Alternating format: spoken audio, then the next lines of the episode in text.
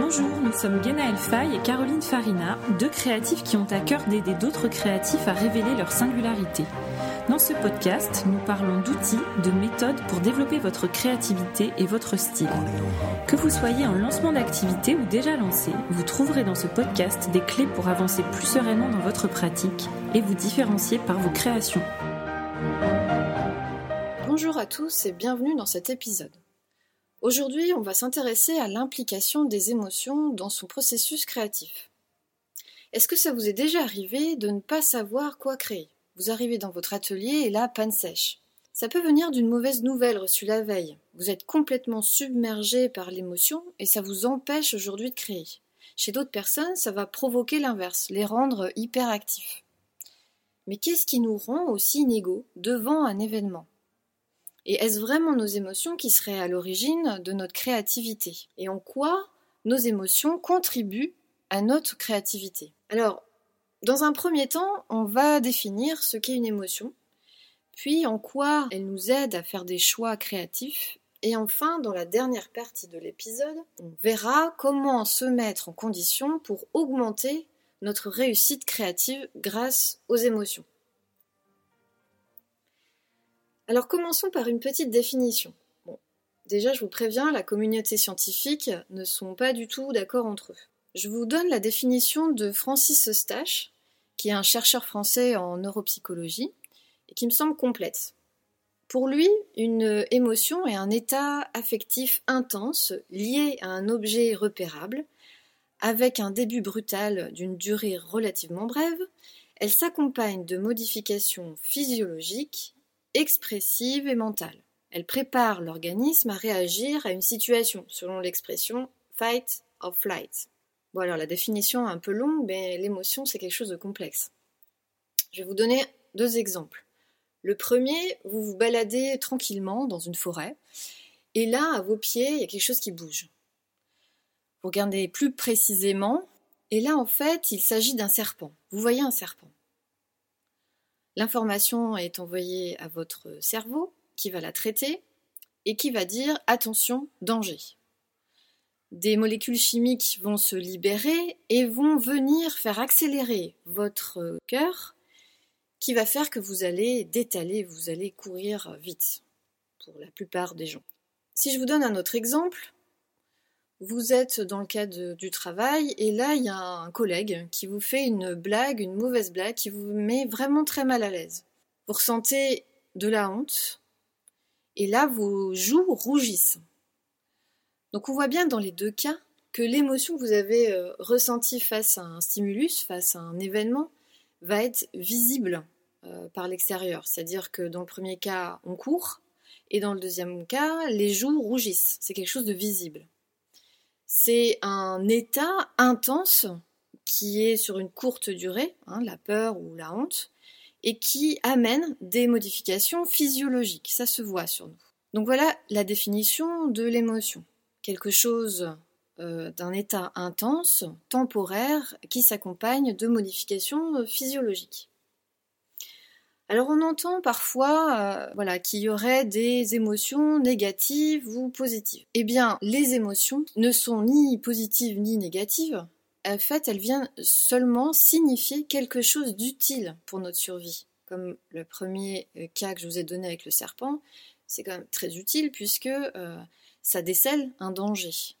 Donc on ne peut pas dire que la peur soit euh, associée un sentiment négatif dans ce cas-là. C'est plutôt même positif. Ça nous a permis de nous enfuir et de nous sauver. Donc l'idée sous-jacente est que les émotions dites négatives, comme la tristesse, la colère, la peur, peuvent fournir des, des informations qui sont importantes. Elles peuvent aussi motiver des actions positives et même conduire à des réflexions, à des prises de conscience qui sont essentielles. Par exemple, la tristesse peut conduire à une réflexion sur euh, ce qui est, important dans la vie ou pas. La colère peut motiver des réactions pour nous défendre, pour défendre nos, nos droits. Et puis la peur, comme j'ai dit plus haut, peut conduire à la prudence.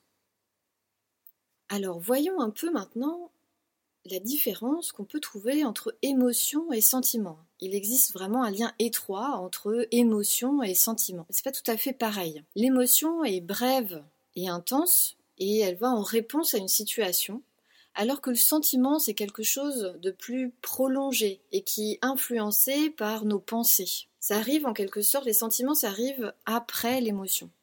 C'est une connaissance ou conscience plus ou moins clair que l'on a de quelque chose. Contrairement aux émotions qui se voient physiologiquement, hein, vous vous souvenez les joues qui, qui rougissent, les sentiments, eux, vont être invisibles. Donc c'est créé par notre pensée, notre conscience sur un sujet, mais ça, ne va pas se voir physiologiquement. Par exemple, euh, pour une poésie, on parle de sentiments. Voilà pour la différence entre émotion et sentiment. Et on va passer à la deuxième partie du podcast. Est-ce que l'émotion est à l'origine de notre créativité? Hein, On va voir voilà quel est le lien, quel lien on peut faire entre nos émotions et notre création. Alors, pour ça, on va écouter deux musiques. La première, c'est un morceau d'Ibrahim Malouf. Ibrahim Malouf, c'est un trompettiste et un compositeur franco-libanais. Le morceau dont je vais vous parler s'intitule Beyrouth. Il a composé cette musique alors qu'il avait 13 ans. C'est la première fois qu'il retournait seul à Beyrouth, voilà, et en se baladant dans, les ruines de cette ville qui était complètement détruite par la guerre, complètement meurtrie, euh, lui est venue du coup cette mélodie. Je vous laisse la découvrir quelques secondes.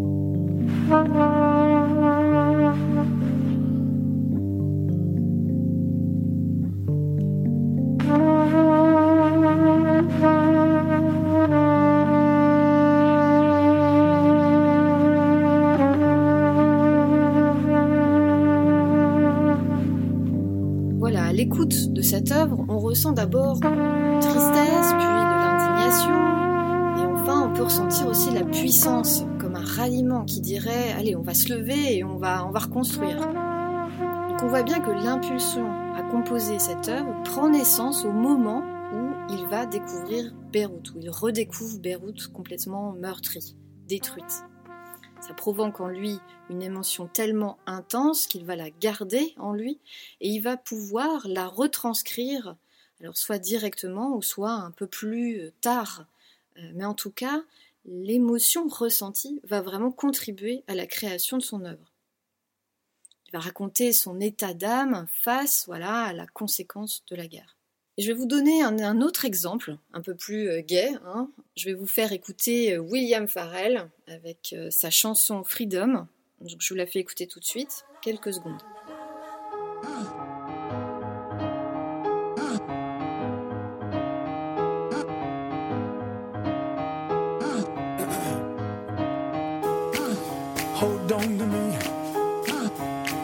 Let me go. Uh, who cares what they see? Uh, who cares what they know. Uh, your first name is free, last name is dumb. But you still believe in where we're from.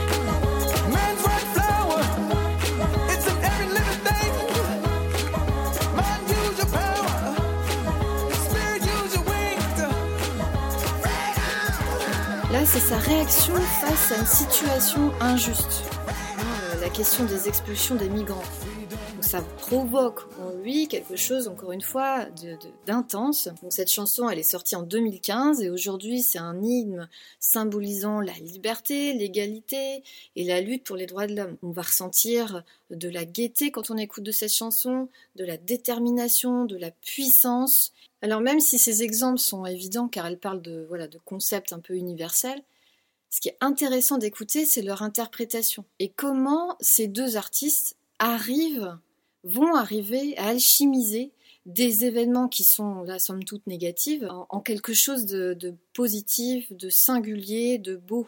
Chacun va avoir son interprétation. On voit bien que l'émotion est un ingrédient essentiel à la création. Elle est un point de départ qui va nous mettre à l'action. Évidemment, on n'est pas obligé de ressentir des situations dramatiques hein, pour créer. La simple émotion de contempler un paysage qui provoque en nous une émotion de plénitude, c'est un excellent point de départ pour explorer sa, création, sa créativité. Ce qui est intéressant, c'est que face à un même événement, nous n'allons pas tous réagir de la même façon. Ça va dépendre de nos croyances, de notre culture, de nos traditions et, et donc de notre vision sur le monde. Et comment une situation, un événement va remettre en cause nos croyances? Alors, euh, nous allons avoir des émotions telles que la tristesse, la peur, la colère, la honte, l'embarras, le mépris, etc. Et puis à l'opposé, des situations qui vont confirmer nos croyances, notre vision du monde, alors on va ressentir de la joie, de l'assurance, de l'admiration, de l'affection, de la compassion. Et c'est précisément à ce carrefour que la création devient intéressante. C'est bien notre regard unique sur le monde qui va donner notre singularité sur nos pièces et créer des connexions avec d'autres personnes qui partageront aussi cette vision du monde. Alors euh, encore faut-il accueillir nos émotions pour les laisser s'exprimer. Non seulement ces émotions vont nous permettre de réaliser des créations qui vont être singulières, mais certaines vont nous donner de l'énergie pour produire plus facilement. C'est ce qui m'amène à la dernière partie de cet épisode et du comment.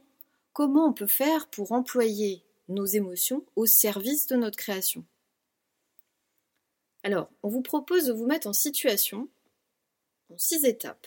Allez, suivez bien les six étapes du processus. Alors, étape numéro 1, c'est déjà de déterminer un projet créatif. Alors, ça ne doit pas être une collection en entier, hein, ça ne doit pas être d'une gamme de, de créations en entier.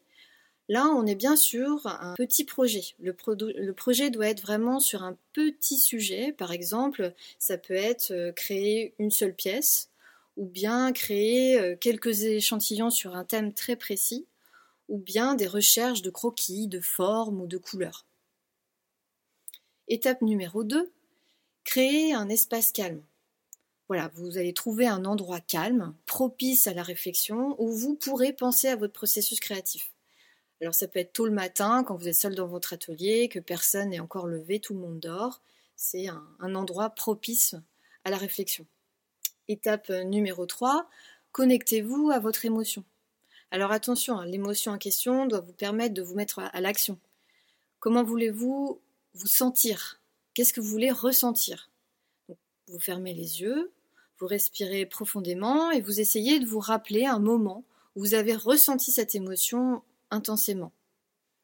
Pensez aux détails de cette émotion. Associez-y des odeurs, des couleurs, des sons et la manière dont votre corps réagit. Alors attention, hein, l'expérience doit rester agréable. Il s'agit bien là de vous mettre dans de bonnes conditions pour créer.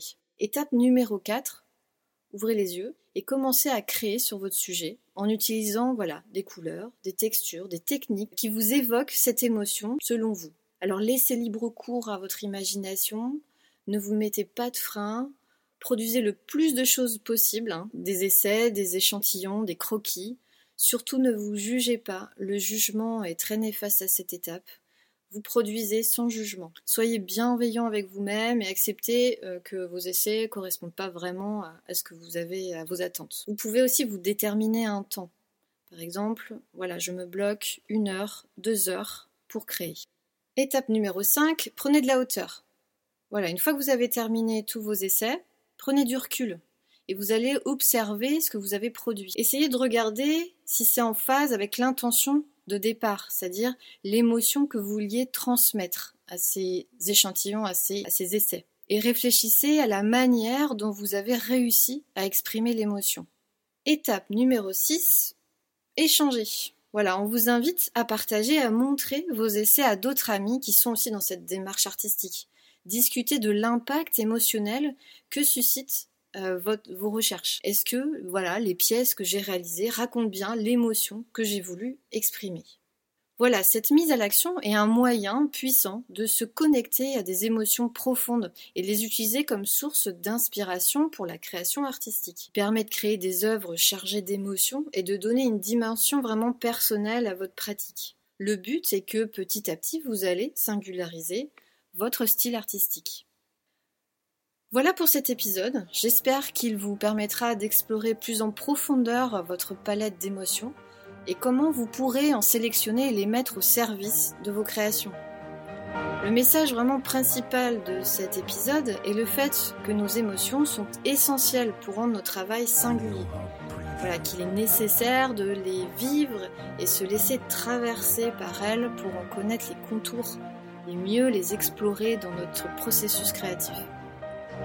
Si vous pensez que ce sujet peut intéresser des amis créatifs, n'hésitez pas à leur faire suivre cet épisode. Et aussi n'hésitez pas à nous laisser un avis sur la plateforme d'écoute de votre choix.